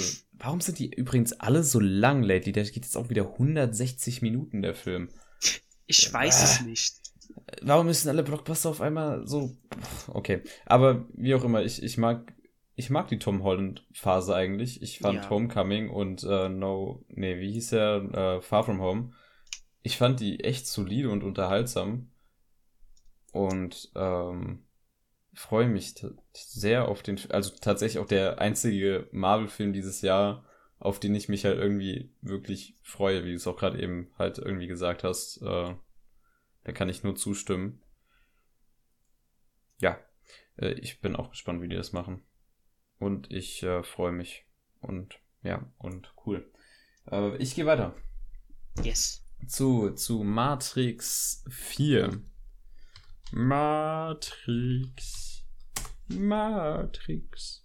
Also, äh, es wird ein neuer Matrix-Film kommen. Viele waren überrascht, haben sich gedacht, oh nein, was machen die denn jetzt? Und ganz ehrlich, es ist ein berechtigter Gedanke. Ähm, denn nach, was weiß ich, wie lange der letzte Matrix-Film her ist, haben sie sich entschieden, die eigentlich abgeschlossene Trilogie Einfach Fortzuführen. zu haben. äh, fortzuführen mit einem vierten Teil, der sich Matrix bzw. The Matrix Resurrections nennen wird. Ähm, Resurrection, also es ist, die haben ja schon mit den Fortsetzungen, also Matrix ist ja ein Klassiker. Äh, das ist ein fantastischer Film. Ich denke, da sind wir uns einig. Ja, Äh, die Filme danach habe ich mich noch nicht getraut zu sehen, aber die sollen ja qualitativ abnehmend sein. ja. ähm, jetzt habe ich mir schon gedacht, ich meine, die sind Reloaded und ähm, Reloaded und Revolution. Es sind die absolut klischeehaftesten Fortsetzungssachen, die du dran klatschen kannst. So hören sich auch alle Fortsetzungen von dem Resident Evil Film, äh, von den Resident Evil Filmen an. Und jetzt denken sie so, hm, wir müssen einen neuen Matrix-Film rauskommen. Klischeekiste Resurrections. es, ist, es ist schon fast eine Parodie. Naja. Ähm, wie, wieder dabei ist natürlich Keanu Reeves und auch äh, Carrie Ann Moss, die wir aus der normalen Trilogie kennen. Regie führt Ja. äh, Lana Wachowski, die äh, diesmal solo, ohne ihre Schwester. Und ja, ich verstehe nicht ganz, worum es geht. Scheinbar hat Neo so ein bisschen Gedächtnisprobleme. Sieht jetzt auch aus wie, sieht jetzt auch aus wie John Wick. Hm, Wie kann das denn sein? Vielleicht zur Vermarktung des Films? Könnte ich mir nicht vorstellen. Hm. Und ja, es, es geht halt um Matrix-Stuff. Ich muss dann gezwangsweise, bevor ich den sehe, die äh, anderen beiden gucken. Aber wenn die ersten Kritiken von dem hier, sag ich mal, hundsmiserabel wären, dann werde ich mir den, glaube ich, auch sparen. Und einfach in der Realität weiterleben, in der es nur einen Matrix-Film gibt, und zwar den ersten. Ja. Ja. Also- Am, warte, wann kommt er raus? Am 23. Dezember. Jonas, du hast das Wort. Ich fand den ersten ziemlich gut. Ich fand den zweiten ziemlich kacke. Ich fand den dritten noch schlimmer. Ich kann mir nicht vorstellen, dass das hier irgendwie im Ansatz auch nur wirklich cool wird. Es wirkt halt einfach echt wie, yo Leute, wir hatten Corona, wir brauchen aber jetzt langsam Geld. Wie können wir das machen? Ey, lass mal einen neuen Matrix-Film rausbringen, weil da gehen sowieso Leute rein, rein, egal wie schlecht der ist. Ja, und dementsprechend habe ich auch echt wenig Bock auf Matrix 4. Und ich glaube einfach, der wird. das, das wird einfach nicht schön und es wird einfach nur wieder irgendwas, wo man eine echt. Ich meine, der zweite und der dritte waren schon nicht gut, aber wo man halt echt einen Klassiker mit Fortsetzungen ball vollballert, die einfach dann den Klassiker irgendwie so ein bisschen runterziehen in seiner Prestige. Und das ist jetzt hier schon wieder der Fall. Wir haben schon mal drüber geredet. Äh, Kapitalismus der Filmindustrie. Matrix 4 Mhm. ist meiner Meinung nach ein sehr gutes Beispiel dafür. Ah ja, wer Bock hat, kann sich ja angucken. Ich werde es höchstwahrscheinlich nicht tun. Jedenfalls nicht im Kino. Vielleicht, wenn der irgendwann mal auf Netflix oder so dann kommt, gucke ich mir den mal an, aber ne. Dennoch würde es mich natürlich freuen, wenn das ein guter Film werden würde. Natürlich, wenn es ein guter Film wird, werde ich mir den auch angucken, aber ich glaube halt echt nicht dran. Nerdkultur hat auch schon ein geiles Video darüber gemacht, wo er den Trailer analysiert hat und einfach so gesagt hat, Leute, das wird nicht gut. Ihr Ja. mögt es vielleicht nicht sehen, aber ich sehe es in dem Trailer. Es wird nicht gut. ähm, ja, ja, ja, Matrix. So, das war's mit den Starts, die noch dieses Jahr rauskommen, die wir irgendwie gedacht haben, die sind erwähnenswert. Es starten bestimmt noch paar kleinere Filme, die dann auch sicherlich empfehlenswert sind, aber da müsst ihr dann beim Podcast dranbleiben und die dann nach Woche schauen, weil von denen wissen wir aktuell noch nichts. Und natürlich müssen wir auch irgendwie euch an uns binden. aber das war's so von den, von den größeren Starts, die uns jetzt noch erwarten. Jetzt haben wir noch ein paar Sachen, die Anfang nächsten Jahres rauskommen. Yes. Und ich würde da einfach mal den Start machen mit Lamp. Lamp ist ein neuer Film. Was? Hab ich Matrix vorgestellt? ja. Ich habe Matrix vorgestellt. Ich würde einfach nicht weitermachen und überlasse Jonas das Wort. Dann würde ich Lamp vorstellen. ein äh, wundervoller Film von unserem Lieblingsstudio A24. Naja, war A24, ne? Aha. Ja, ähm, der Film ist von Wladimir Johansson. Es ist, geht wieder ein bisschen Richtung Schweden. Der gute Mann hat tatsächlich noch nicht viel gemacht, aber er wirkt wie der klassische A24-Regisseur, wenn wir beide ehrlich Ja. sind. er ist erstens, er hat irgendwie eine Beziehung zu Skandinavien. er hat einen Drei-Tage-Bart. Er hat einen bisschen außergewöhnlicheren Namen.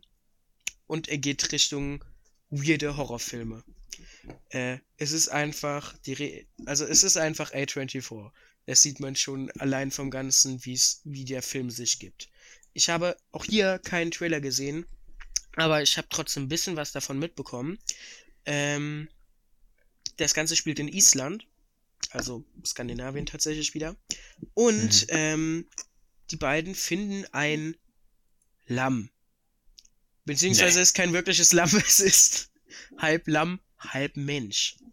Ähm, ja, viel mehr habe ich tatsächlich gar nicht mitbekommen. Ich weiß nicht mal wirklich, ob es wirklich Richtung Horror geht. Ich bin mir aber relativ sicher, es wird wieder so dieser Classical Horror, also was heißt dieser klar, aber die, dieser A24-Stil einfach, dass es dieses, dieser Horror-Psycho-Trip wird, wo eine Familie, was da ja wieder der Fall ist, äh, auf Probe gestellt wird und auch echt wieder ein bisschen abseits der Zivilisation unterwegs ist. Äh, Das Mhm. Ganze sieht ziemlich nice aus, finde ich. Ich mag generell diesen Style, diese, dieses Düstere von einem Studio an sich, wie die Filme da sich halt alle inszenieren. Ähm, ich vertraue tatsächlich auch darauf, äh, weil in der Vergangenheit ga- haben die halt einfach schon ein paar Horrorfilme rausgebracht, die immer mit einem ungewöhnlichen Konzept im Grunde ankamen. Aber die meisten von denen haben mich echt überzeugt. Deswegen glaube ich tatsächlich, das kann was werden. Ähm, ich bin auf jeden Fall gespannt. Viel gibt ja auch, glaube ich, noch gar nicht so preis. Man muss sich einfach drauf einlassen. Äh, und die Kritiken sind auch tatsächlich sehr durchmischt. Also es gibt Leute, die finden ihn Mhm. sehr stark, die den schon geguckt haben. Es gibt aber auch genauso viele Leute, die finden ihn sehr, sehr schwach. Also, äh, ich glaube, es auch ist wieder interessant macht. eine. Ansichtssache, weil, also das ist, glaube ich, generell einfach so ein Ding bei A24-Filmen. Ähm, das Coole daran ist aber, du kannst, du hast halt deine Filme bei A24, die findest du sehr gut, du hast deine Filme, die findest du da schlecht. Ich meine, das ist ja bei dir genauso. Du liebst Hereditary, du bist kein sonderlich großer Fan von The Wee Witch, zum Beispiel jetzt. The Village oder was? Nee, warte, Wee was? Witch. The Witch. The Witch? Wee Witch, Wa Mensch. warum Das Witch? Nein, das heißt Witch. Doch! Nein, das Nein. wird aber. Weil, weil die das mit einem doppelten V schreiben. Nein, das ist einfach ein alt aussehendes W. Bap. Jeder coole Mensch spricht es The Vivitch aus. Ich habe noch nie jemanden gehört. Hey, der das natürlich, So und so-. In so vielen Reviews zu dem Film. Vielleicht hast du. So, du bist einfach kein Experte. Daran liegt Okay, ja, komm. Komm rum. Box dich. Weg. es. Ja, Fabi, deine Einschätzung zu Lampe. Zur Lampe. Hä, ich werde ihn mir angucken. Und hoffentlich wird er gut. Aber ich bin sehr gespannt, weil er jetzt nicht so all, allseits äh, angenommen wird. Ja. Ja. Cool. Nächster Film. Jetzt darf ich endlich. Warte. Ich arbeite. Du hast The Kingsman jetzt. The Beginning. Ja, ich Ah, arbeite 6. dran. Januar übrigens. Ja, das, Lamm, gell? Und am 6. Januar startet ebenfalls ein anderer Film, und zwar von Matthew Vaughn, der bekannt ist für die Filme, äh, die ersten beiden Kingsman-Teile, wie auch Kick-Ass, den ersten Teil, und X-Men First Class, die alle sehr sehenswert und unterhaltsam sind. Ähm, ja, jetzt bringt er eben The Kingsman raus und das soll eine 100 Jahre vor den anderen beiden Filmen spielende Vorgeschichte sein in der Besetzung. Ein Ralph Fiennes, den man auch über alles kennt. Der hat den Grand Budapest Hotel mit Geschindlers Liste, der spielt Voldemort in den Harry Potter Film, er hat den James Bond Film M gespielt. Man kennt ihn. Ähm ja, ich bin gespannt. Es wird hoffentlich viel Action geben. sehr unterhaltsam. Der Trailer war okay, den ich bis jetzt gesehen habe. Ähm, ich hoffe auf Unterhaltung. Mehr braucht, also mehr habe ich auch eigentlich nicht. Sowas. Ja. Mhm. Daniel Brühl spielt mit. Uh, na, uh. das ändert die Sache natürlich. hm. Ja. Schön. Ja. Schön. oder soll ich noch? Ja, ja also fort. ganz ehrlich, äh, Kingsman, ich habe keinen Film davon geguckt. Ich kann nichts dazu sagen. Mach es. Die sind voll unterhaltsam. Vielleicht, vielleicht gebe ich mir demnächst mal einen Kingsman-Film. Mal gucken, mal gucken. Ich berichte Gib dann. Dir, gönn dir. Gönn dir, Bruder, gönn dir. gönn dir. Auf jeden Fall äh, führe ich dann mal fort. Wir hätten dann am 20. Januar erst wieder Lizeres Pizza. Oder wie es auch immer Mamma mia. Es ist auf jeden Fall ein Film von Paul Thomas Anderson. Den Boy kennen wir am allerersten von There Will Be Blood. Ein sehr zu empfehlender Film.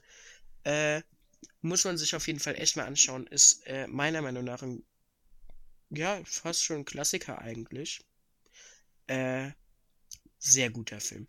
Mitspielen, also vor allem die Hauptrolle spielt Elena Haim. Die ist, äh, eventuell kennen die ein paar Leute aus der ähm, Band Haim. Äh, also die Band besteht halt legit, glaube ich, auch einfach aus drei Schwer ja, also es sind halt einfach die drei Schwestern. Ähm, ist eher in den USA aber bekannt, in Europa sind die gar nicht mal so bekannt. Kommt sonst halt einfach so ein bisschen aus dem Lonely Island Circle da. Also hat so ein bisschen was äh, da mit Andy Samberg und den anderen beiden von The Lonely Island schon zu tun gehabt und hat da ein bisschen was mitgespielt schon. Ähm, und das ist jetzt der allererste Film, wo sie wirklich eine Hauptrolle hat und wo sie wirklich halt mal richtig schauspielert. Also quasi Neuling auf dem Gebiet. Genauso wie Cooper Hoffman, den wir auch noch nicht vorher wirklich in einem großen Film gesehen haben. Und sonst um die herum haben wir dann aber ganz viele große Namen. Am ehesten da zu erwähnen ist dann Bradley Cooper, Cooper, Cooper, Sean Penn und so weiter. Ben Stiller spielt übrigens auch mit. Also, ähm, die werden, denke ich, auch ein bisschen getragen äh, von dem Cast um sie herum. Ähm, der Trailer soll anscheinend sehr gut sein. Ich habe ihn nicht gesehen, aber ich habe auf jeden Fall tatsächlich schon mal was von dem Trailer gehört. Trailer? das muss, es gibt ja, einen Trailer? Echt? Es gibt einen Trailer. Und der soll gesehen. anscheinend sehr überzeugend sein. Es ist aber mhm. auch nicht sonderlich viel be bekannt jetzt, sag ich mal. Also es soll einfach um ähm, ja eine Highschool-Schülerin gehen, die einfach äh, erfolgreiche Kinderschauspielerin ist. Und, oh, es gibt äh, einen Trailer, lol. Ja, okay. Kannst ja gleich reingucken. Äh, ja, viel mehr ist tatsächlich noch gar nicht bekannt. Ich bin aber gespannt. Ich finde das ganze Setting drumherum äh, wirkt eigentlich ganz cool. Und ich mag auch die Darsteller, die bisher so angeteased sind. Außerdem ist Paul Thomas Anderson ziemlich cooler Regisseur. The Will Be Blood ist tatsächlich ein Hammerfilm und der hat auch noch zwei andere, die ich schon mal gesehen habe. Die waren auch echt gut. Also, der ist dann zu empfehlen, denke ich. Ja, ich bin auch sehr gespannt. Ich freue mich darauf. Ich muss There Will Be Blood auch noch gucken. Da habe ich mir jetzt letztens mal die Blu-ray geholt. Jonas, falls du die mal ausleihen willst. Ich hasse dich. ah. Ja, Letterbox lädt. Währenddessen kann ich euch nur darauf verweisen. Folgt uns auf Instagram. Zwei ähm, Morbius, der nächste Film, der am äh. 27. startet. Äh, Lacho Pizza startet am 20. Januar. Und äh, Morbius am 27. Januar. Und es geht um äh, Jared Leto, der einen äh, Doktor spielt, der an sich selber rumexperimentiert, dann versehentlich zum Vampir wird und ähm, dann damit leben muss. Und es spielt halt in diesem Venom, Spider-Man, Sony-Universum. Und die wollen das halt jetzt so ein bisschen aufbauschen und groß machen. Man sieht sehr viele Menschen aus äh, anderen Filmen. Also Michael Keaton zum Beispiel als den Vulture, den man in Spider-Man Homecoming gesehen hat. Ähm, ja. Ich bin gespannt.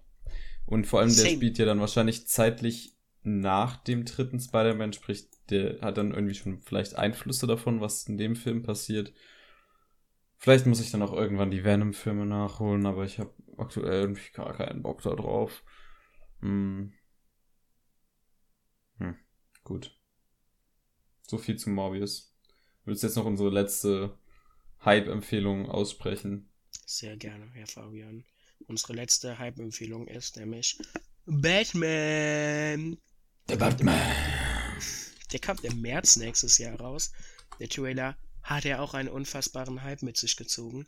Ich habe ihn auch noch nicht gesehen. Ich habe ihn gesehen. Das ist ein fantastischer Trailer. Äh, ich habe ihn sehr oft sehr gesehen. gerne was über den Trailer sagen, bevor ich weiterrede, wenn du möchtest. Der Trailer sieht sehr cinematisch toll aus. Liegt auch dran, dass hier Craig Fraser die Kamera führt, den man zuletzt aus Dune kennt, aber auch aus äh, Rogue One und der macht fantastische Kameraarbeit. Mm, Man merkt, dass hier, äh, nee, ich will ja nicht hier die Worte wegnehmen, aber auch auf den Trailer bezogen, ähm, fetter Soundtrack von äh, Michael Giacchino, den man auch von überall her kennt. Ähm, was, ich übergebe dir auch wieder das Wort. Bitte. Ich, ich danke Film dir. Fabian. Ähm, ja, also an sich, der Film hat jetzt schon ein bisschen Hype mitgezogen, würde ich, durch die Ankündigung. Äh, ich bin auch unfassbar schon zufrieden mit der Besetzung von Robert Pattinson, denn ich glaube, der kann richtig, richtig guter Batman sein, weil der ist auch ein echt guter Schauspieler. Der passt erstens einfach von, von seiner, von seinem Aussehen, würde ich sagen, ziemlich gut in diese Bruce Wayne-Rolle, ähm, aber auch in diese Batman-Rolle relativ gut rein. Ähm, und der hat ja auch schon öfter gezeigt, dass er deutlich mehr kann als nur Twilight oder Harry Potter äh, sein und der coole Boy, der coole cute Boy. Ähm, Cool Kid Boy. deswegen bin ich da echt ziemlich äh, gespannt. Dann äh, spielt einfach Paul Dano den Whittler und ich liebe Paul Dano. Ah, Paul Dano ist einfach ein, ein mega guter Schauspieler, aber spielt übrigens auch in der Will Be Blood mit. Ähm, also den kann ich mir sehr, sehr gut als Whittler vorstellen. Es gibt sowieso so viele coole Besetzungen. Zum Beispiel Andy Serkis als Alfred. Irgendwie kann ich mir das nicht so gut vorstellen, aber irgendwie passt es auch ziemlich gut. Also ich weiß nicht, kannst du dir Andy Serkis irgendwie als Alfred vorstellen? Ich habe ihn sogar im Trailer gesehen, du Keck. ich muss ihn mir nicht mehr vorstellen. Ne?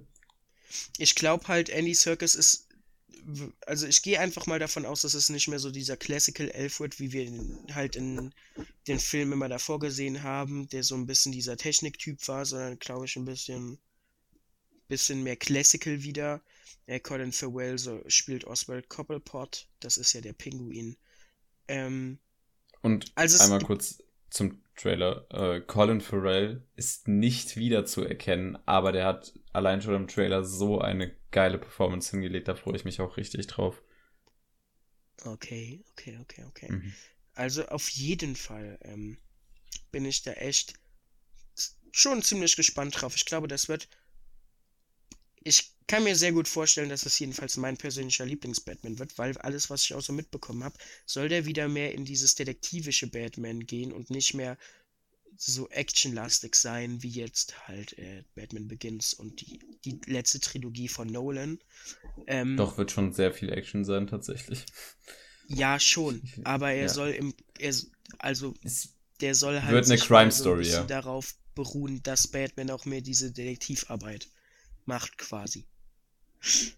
wird Ähm, fantastisch. Es wird das fantastisch. finde ich ziemlich sick, das sagt mir sehr viel zu. Und äh, deswegen freue ich mich sehr stark auf den Film und ich glaube, der wird sick und da kann ich mir vorstellen, dass wir da gut ordentlich noch mal im Podcast drüber reden werden, wenn es dann soweit ist und der raus ist. Vielleicht besprechen wir sogar vor. Mal gucken. Ja. Ja, ja, ja, ja, ja. Ja, ja, ja, ja, ja. So, das wär's. Der, der kommt irgendwann im März raus, glaube ich. Ich weiß nicht, ob der genau das feste Startdatum schon hat, aber Mitte März, schätze ich mal. Kommt der nächstes Jahr raus. Ich bin hyped as fuck. Yes. So viel zu den äh, Starts, die euch und uns äh, demnächst erwarten. Und äh, wir können direkt mal rüberhüpfen in unsere nächste tolle Podcast-Kategorie und zwar, was wir gesehen haben. Und da würde ich direkt an dich überleiten, weil ich habe äh, als Einzige, was ich gesehen habe, war die erste Staffel Typical und da gucke ich noch mhm. weiter. Ich ziehe mein Fazit erst, wenn ich mit der Serie durch bin, würde ich behaupten. Äh, bis jetzt ist es ganz gut. Ja, faktisch die Mutter ja. immer noch ab. Oh ja. ähm, ja, gut. Ja. Und sonst habe ich nichts gesehen, tatsächlich. Ich hatte sehr wenig Zeit. Perfekt. Ja, ich habe unsere Filmhausaufgabe gesehen und sonst habe ich tatsächlich auch nur zwei Sachen geschafft. Das eine, da kann man sich drüber streiten. Ich habe äh, eine Sherlock-Folge im Englischunterricht geschaut und analysieren müssen auf die Charaktere. Ein Skandal in Belgravia. Vier Sterne. Aber das ist geil. Ja, also. Dass man die, das so mit Recht macht. Ehre. Also die, die Sherlock-Serie an sich ist auch einfach tatsächlich ziemlich, ziemlich gut. Muss man einfach so sagen. Ich glaube, da wäre keine Folge, die wirklich bei mir auch unter drei Sterne Minimum fallen würde. Ein Skandal in Belgravia ist sowieso, glaube ich, eine der beliebtesten Folgen an sich. Ähm, und dementsprechend äh, generell ein, einfach die Sherlock-Serie gucken. Die kann man sich echt gut geben. Das sind halt alles wie kleine Filme. Äh, das ist echt, das ist ziemlich sick. Dann habe ich noch The Grand Budapest Hotel geschaut. Ich bin ja dabei, äh, meine, meine Filme alle noch mal einmal durchzugucken. Das wäre jetzt der nächste auf meinem Stapel gewesen, den ich irgendwie random aufgehäuft habe. Äh, ich bleibe dabei, The Grand Budapest Hotel ist einer der besten Filme, vor allem von der Kamera und vom einfach vom ganzen Look her, der jemals geschaffen wurde. Und Wes Anderson ist ein Gott. Äh, hm. Ja, also wirklich, äh, der ist einfach zu empfehlen ich kann, also ich kann auf jeden Fall verstehen, es wird, denke ich, trotzdem viele Leute geben, die den Film gar nicht mal so feiern. Aber es ist auch einfach Geschmackssache und der trifft halt voll meinen Geschmack. Dementsprechend, ach, es ist einfach wundervoll, der Film. Ja, das wären leider auch schon meine zwei gesehen, die ich bis, äh, die ich unter der Woche geschaut habe. Ich bin ja, also wir sind ja beide gerade dabei, Arbeiten zu schreiben, deswegen haben wir, glaube ich, leider nicht so viel Zeit momentan. Mhm. Aber was willst du machen? Was willst du machen? Nun denn, ah, und ich habe Big Mouth auf Netflix angefangen. Boah, Big Mouth ist unterhaltsam. Ja, tatsächlich, stand jetzt finde ich relativ unterhaltsam. Ich glaube, ich habe vier oder fünf Folgen bisher geschaut. Ich finde auf jeden Fall cool, wie die diese Themen aufarbeiten, wie die die Themen angehen. Es geht ja quasi um Pubertät und. Ja. Zu Big ja. Mouth nochmal, äh, ich muss mal kurz gucken, wann ich da ausgestiegen bin, beziehungsweise nicht weitergeguckt habe. Um, for no particular reason. Um, but just didn't watch on. Ich glaube, in der vierten Staffel habe ich. Habe mhm. ich. Oder in der dritten? Alter, hat das schon viele Staffeln. Das hat fünf. Ich glaube, die dritte habe ich komplett. Dritte habe ich komplett gesehen. Ich kann zu den ersten drei Staffeln sagen, dass es unterhaltsam und wegguckbar ist und ähm, jetzt nicht das krasseste ever, aber auf jeden Fall sehr unterhaltsam. Anyway, äh, eine Filmhausaufgabe. Und ja. diese Filmhausaufgabe nennt sich Halloween und ist von Jean Carpenter. Und zwar das Original aus dem Jahre 1987. Ich weiß nicht, warum ich gerade versehentlich in französischen Akzent geraten bin. Das ist auf 1978, aber Kopf hoch. Ja, ich habe, das sind Zahlendreher. Ich hatte diese Zahl vor meinen inneren Augen und es kam was anderes aus meinem Mund raus. Das passiert zu oft bei mir, das ist, das nicht okay. gut. Das ist okay. Danke. Warum hat er 3,9 Rating auf Letterbox? Warum der 3,9 Rating auf Letterbox? Okay. Mensch, Fabian, du hast ihn noch gar nicht bewertet. Was ist denn da los? Warte. Ähm. Dann mache ich das kurz, währenddessen darfst du den Film vorstellen, Jonas. Okay. Also, Halloween sollte wirklich jeder kennen. Das ist einer, ich sag mal, der drei großen Klassiker. Der drei großen Horrorfilm-Klassiker. Da hätten wir einmal Freitag der 13. Nightmare on Elm Street, Elm Street und halt eben Halloween mit den drei großen Killern und hier haben wir eben Michael Myers. Ähm, das Ganze fängt eben mit Michael an, der im Jahr 1963 seine Schwester an Halloween einfach killt, daraufhin in eine Boah. psychiatrische Anstalt äh, gesteckt wird und dann schließlich schafft er irgendwann nach einigen Jahren auszubrechen und zurück in seine Heimatstadt zu kehren. Dort sieht er schließlich eine Teenagerin, eine Highschoolerin, die äh, in seinem ehemaligen Haus kurz ist äh, und beschließt daraufhin, sie eben zu verfolgen. Und ja, sie will sie umbringen. Äh, parallel mhm. dazu ist ein Psychiater von Michael, der dafür ist, dass er für immer eingesperrt werden muss, weil er das manifestierte Böse ist, äh, auch hinter ihm her äh, und versucht ihn eben entweder wieder gefangen zu nehmen oder im schlimmsten Fall eben zur Strecke zu bringen, denn er ist seiner Meinung nach hochgefährlich, womit er auch absolut recht hat. Ja, Fabian, soll ich anfangen mit meiner Kritik oder möchtest du erstmal was sagen, weil du ja bitte sag ja mal bitte was Positives. Sehr underdelivered von dem Film zu sein. Also, man muss meiner Meinung nach immer erst folgendermaßen schauen. Der Film ist aus 1978 und ich sehe auf jeden Fall, warum das ein Klassiker ist. Und ich glaube, es ist zu Recht ein Klassiker, denn äh, der hat da einfach einige neue Dinge hervorgebracht. Ich meine, für uns heutzutage ist das ja sehr klischeebehaftet, weil sich viele Filme einfach an Halloween und an Freitag der 13. und an Nightmare on Elm Street so bedienen. Aber zur damaligen Zeit war das ja doch alles äh, Dinge, die die Filme ja quasi eingeführt haben. Äh, mit der Sache im Hintergrund hat der, glaube ich, schon auf jeden Fall schon mal gut was geleistet. Der Soundtrack ist der Hammer.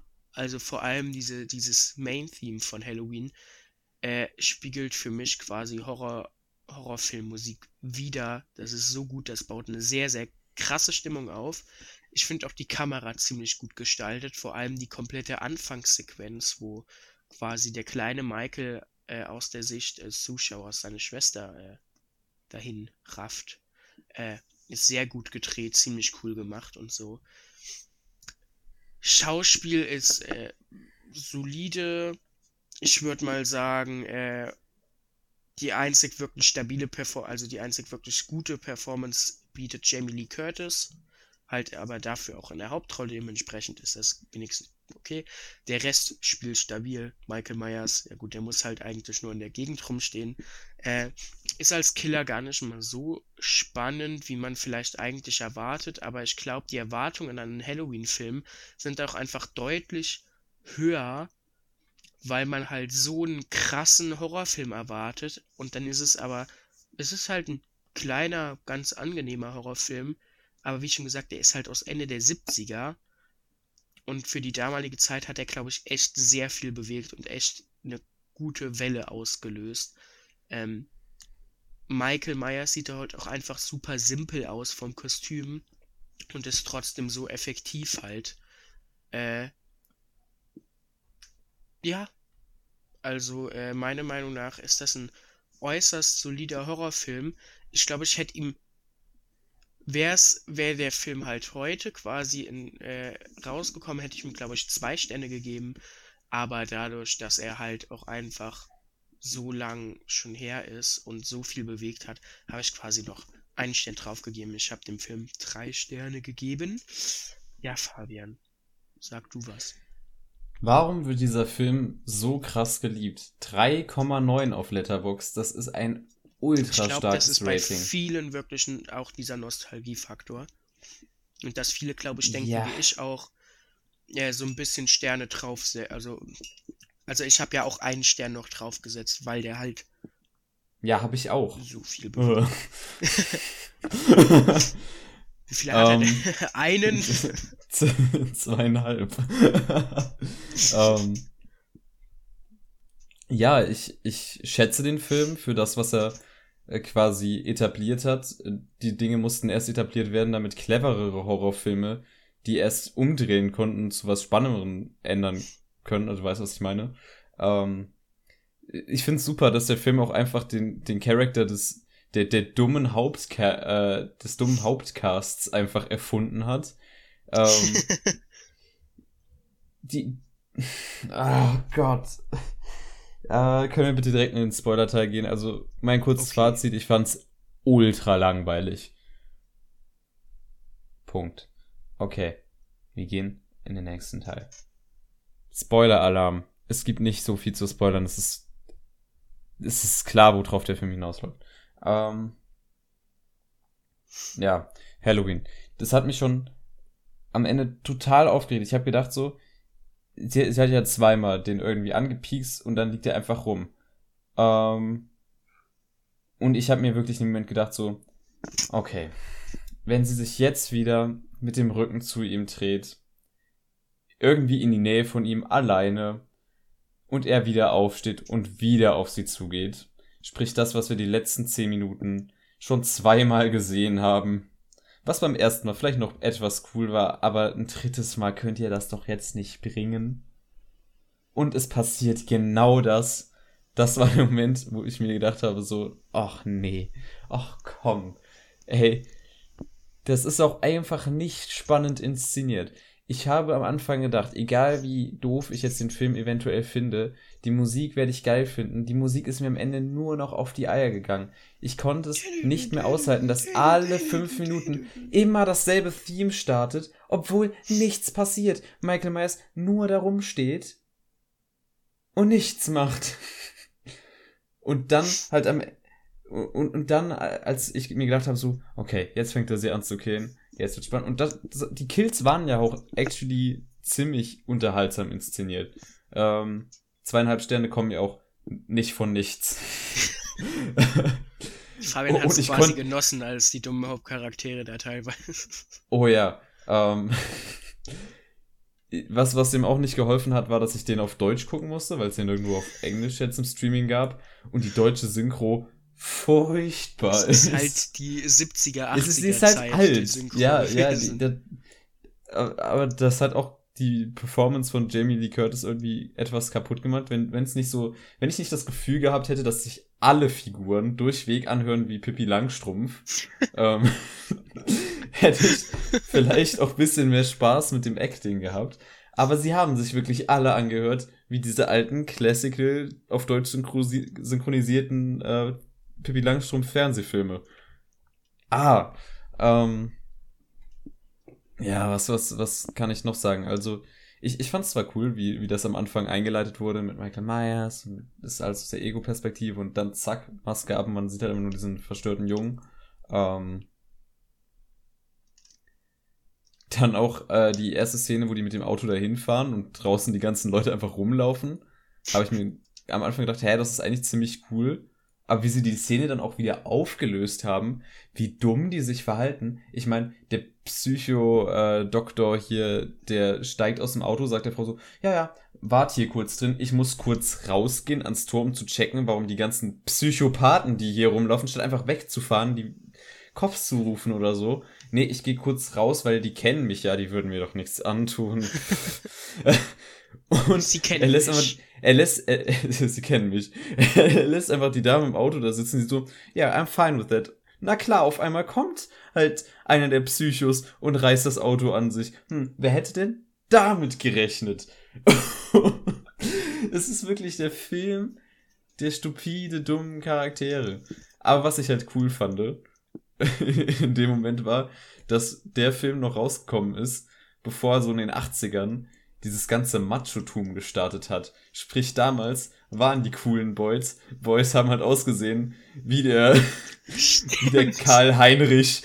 Und der Boyfriend da sieht ja aus wie der absolute Karl Heinrich. Ich hab mir gedacht so, damals war der Karl Heinrich auch noch richtig cool. Aber ein paar Jahre später wäre es nur noch ein Karl Heinrich gewesen. Was ich auch, äh, also was ich auch geliebt habe an dem Film ist einfach, also Karl Heinrich so nennen wir den jetzt einfach.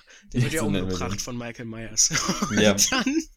Und dann, dann zieht der Boy ja. sich einfach ein weißes Bettlaken über, über, den Körper und steht so als Geist im Schlafzimmer und die Freundin von ihm denkt so, das ist jetzt ihr Freund, der sich aus irgendwelchen Gründen einfach dieses Bettlaken übergeworfen hat. Und Vor allem die Brille auf dem Bettlaken. Also Michael Myers hat Humor, das müssen wir dem lassen. Ich bin, ich bin, ich, ich habe viel mehr mitgefiebert mit Michael Myers Humor als mit jeglichem Main Character in diesem Film. Junge. Der hat das so, war schon geil. Also ich finde, das ist halt John Carpenter, der hat ja ein paar Horrorfilme auch in seinem Leben gemacht und ich finde halt wirklich lustig, wie die alle Meilensteine ihrer Zeit waren, aber heute einfach so ein bisschen trashig allesamt wirken. Also, ich meine, der hat ja auch Christine gemacht. Das ist dieser Film, wo das Auto der Mörder ist. Also wo das Auto Mhm. Menschen umbringt. Äh, Ja, das, davon habe ich gehört. Er hat einfach fucking The Thing gemacht, den ich noch nicht gesehen habe, aber absolut sehen werde. aber ist auch absolut so, weil, also die Anfangsszene von The Thing kann ich ja sagen, ich meine, die spoilert halt nichts, Hm. aber die Anfangsszene von The Thing ist wirklich einfach. Da kommt ein Hund angerannt und dieser Hund wird von zwei Schweden in einem Helikopter verfolgt, die einfach wild auf den ballern und ihn absolut nicht treffen und sehen, dass da eine andere Polarstation ist und es ist den Schweden absolut egal. Sie schießen trotzdem weiter auf den Hund, auch wenn sie fast die anderen Typen da treffen. Und dann stürzt plötzlich der Helikopter ab und explodiert einfach. Und das ist der Anfang von The Thing. das ist halt, das ist halt auch sau witzig. Die Sache ist, Halloween ist für die meiste Zeit einfach nur ultra langweilig. Was interessiert es mich, ob Jamie Lee Curtis jetzt wen daten möchte oder ob sie babysitten muss? Was interessieren mich ihre Freundinnen? Das Ding ist, Ah. glaube ich, da, aber das ist halt dieses, so aus den 70ern einfach. Die Leute da hat's halt Ja. interessiert. So. Ja, aber Also die waren deswegen- auch, also die Leute in den 70ern waren halt auch einfach dann sau langweilig. Ich meine, wir hatten das gleiche Ding ja schon mal, wir haben ja auch mal der Schrecken des Amazonas hier als Filmhausaufgabe gehabt. Da hatten wir schon mal dasselbe, dass du den auch als unfassbar langweilig empfunden hast. Ich glaube, es ist aber halt besser. wirklich. Echt? Ja. Ja gut, der ist, glaube ich, auch, also der hat nochmal einen höheren Klassikerstatus an Der sich. hatte mehr Charme irgendwie. Hatte ich das Gefühl. War rassistisch. nee, aber, Ja, nee, nee, da, die Punkte absolut nicht, aber äh, you know what I mean. ja, Kinda. aber auf jeden Fall, ich glaube, das ist halt auch einfach das Ding bei so manchen alten Filmen. Äh, ja, ich, der Zeitgeist ist halt auch einfach ein komplett anderer als heute. So, dich, es juckt dich halt nicht, dass sie jetzt irgendwen datet oder so. Wobei ich dann halt auch wieder sagen muss, der originale Star Wars kam 77 raus und ich finde, der ist, also im Vergleich zu Halloween, einfach vom Pacing, ich finde Star Wars way spannender und ich habe ihn schon zigmal gesehen, als Halloween beim ersten Mal gucken. Was ist hier der Horrorfilm? Welcher Film sollte eigentlich Spannung und Grusel aufbauen? Ich finde einfach dieses Theme so overused. Ich finde diesen B-Plot mit dem Polizisten und dem, äh, mit dem Psychodoktor so unrelevant, weil es auch einfach so unrelevant ist. Die machen einfach den ganzen Film nichts. Ich weiß nicht, was sie sich im Drehbuch gedacht haben, was das für einen Mehrwert hat. Natürlich wollten die über diesen Psychodoktor äh, dem Michael Myers den Background geben, aber das hätte man ja auch viel schneller erklären müssen. Man hätte nicht immer wieder zu denen schneiden müssen und einfach zeigen müssen, so, sie stehen vor dem Haus und ähm, nichts passiert. und am Ende läuft er noch so, ah nee, ey Cop, ich sehe ich seh das Auto da, der muss in die Richtung sein. Und, ah, okay, ich laufe da jetzt hin. Hm, dann ist schon die ganze Action da gelaufen. Hm, ach ja, hm, Mist. Äh, Ende des Films, hallo. Wayne. Kannst du das nachvollziehen? Ja, Ja. ich muss aber sagen, ich mochte das Ende dann wiederum. Also das. Ja, das fand er- ich cool. Dass er halt so, dass sie den so da runterwerfen und dann so denken, okay, gut, der, der Boy ist tot. Der Boy kann das nicht überleben. Der Ja. ist gerade aus dem zweiten Stock gefallen und wurde davor noch angeschossen. Und davor mit Messern abgestochen. Mehrfach. Ja. Und dann dreht er sich so um, so, alles gut, die so, ja, alles gut. Und dann guckt er so den Balkon, fünf Sekunden später runter, er ist einfach weg. Ja. Und das war's. Und setzt sich wieder in sein Auto und fährt Leuten den ganzen Tag hinterher. Ja, also das Beste auf jeden Fall an Halloween ist Michael Myers Humor Menschen um, also Humor beim Töten von Ja. Menschen. Ja. Auch, ich fand, da müssen wir auch kurz drüber reden, der erwürgt die eine ja in ihrem Auto. Ja. Und sie haut andauernd aufs Lenkrad und hupt. ja. Und dann Schnitt ins Haus, wo die am Babysitten ist. Und man hört nur so ganz leise im Hintergrund, so ein leise, äh, äh, äh, äh, äh. Aber Ja, es interessiert halt- einfach keinen. Das ist halt wiederum witzig und das sind auch die Momente, wo es dann mal kurz nicht langweilig war. Oder, oder dieses Kind. Diese, es gibt diesen einen kleinen Jungen da, dem einfach oh, den hätte niemand was so wegboxen können. Der so, hey, da draußen ist jemand. Und alle so, halt die Fresse, da ist keiner. Und der so, Ja. doch, da ist doch jemand, der hat Leute umgebracht. Und der so, nein, da ist niemand. Oh, die Kinder in dem Film haben auch so anders genervt. Ich hab mir du so, machst hm. dir Angst. Nein, er macht mir keine Angst. Doch, du machst ihm Angst. Ich, ich habe schon gemerkt, so, okay, das kann jetzt schwierig werden, nachdem die Eröffnungsszene war, wie dann Jamie Lee Curtis kennenlernen und sie auf dem Schulweg erstmal das Kind trifft und sich mit dem Kind unterhält. Und ich mir so denke, falls ich eine Teenagerin, sagt dem Kind, hey, geh spielen und geh zur Schule. Aber hör auf, mit dem Kind Smalltalk zu führen. Keiner interessiert sich dafür. Du bist 17. oh. Wundervoll. Hm. Ja, was können wir noch zu dem Film sagen? Ähm, ja, ich, ich hätte mich gefreut, wäre viel mehr Humor drin. Also so dieser trockene. Also wäre das einfach mehr davon gewesen. Frage ist, war der trockene Humor extra oder haben die halt einfach gedacht, es ist gruselig? Oder war es halt gruselig zur damaligen Zeit? Ich glaube, es war damals sogar gruselig. Cool. Was hatten die denn sonst, sonst für gruselige Sachen? Die hatten nicht wirklich viel, oder? Nicht so. Ja, so ist das. Damals war halt die Welt noch unspannend. Hm. Gut, das war, war unsere Filmhausaufgabe und mit dem Ende der Filmhausaufgabe finden wir uns jetzt hier auch tatsächlich am Ende des Podcasts ja, wieder. Wir brauchen ah, noch eine neue Filmhausaufgabe. Eine neue Filmhausaufgabe. Und die kommt diese Woche wieder von Netflix oder Disney Plus. Da hast du freie äh, Entscheidung. Netflix. Was ist dir lieber? Ich bin mal ich bin mal gucke, ja, was alles auf Netflix gekommen ist in der letzten Zeit. Ich kann hier ein bisschen in den Filmetab gehen. Mhm. Äh, gibt's den überhaupt noch? Ja, nee, natürlich. auf der Website, ne? Ja, ich äh, habe ja auf die. Auf der die, App gibt's den aber auch. Ähm, ich war aber auf der App im äh, okay. Computer. Okay. Okay. Ähm, okay, Filme. Meine Frage oh. ist, ist Army of Thieves nicht raus? Den will ich aber nicht gucken. Aber ist ein Matthias Schweighöfer-Film. Also, es ist schön. Das ist ein internationaler Matthias Schweighöfer-Film. Außerdem äh, ist der, das ist dort der Anschlussfilm zu, zu deinem Lieblings-Netflix-Film Army of... Holy gosh. Okay, also das sehe ich als Nein, alles klar. Warte, warte, warte, warte, warte, warte, warte. Ich hab, ich hab was, ich hab was.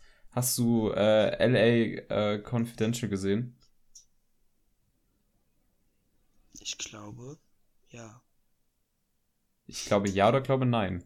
Ich glaube ja. Ich muss kurz gucken. Ja, einen Moment. Setz mich mal nicht unter Das ist hier. mit, mit der, der, der Film mit Kevin Spacey, Russell Crowe und Guy Pearce.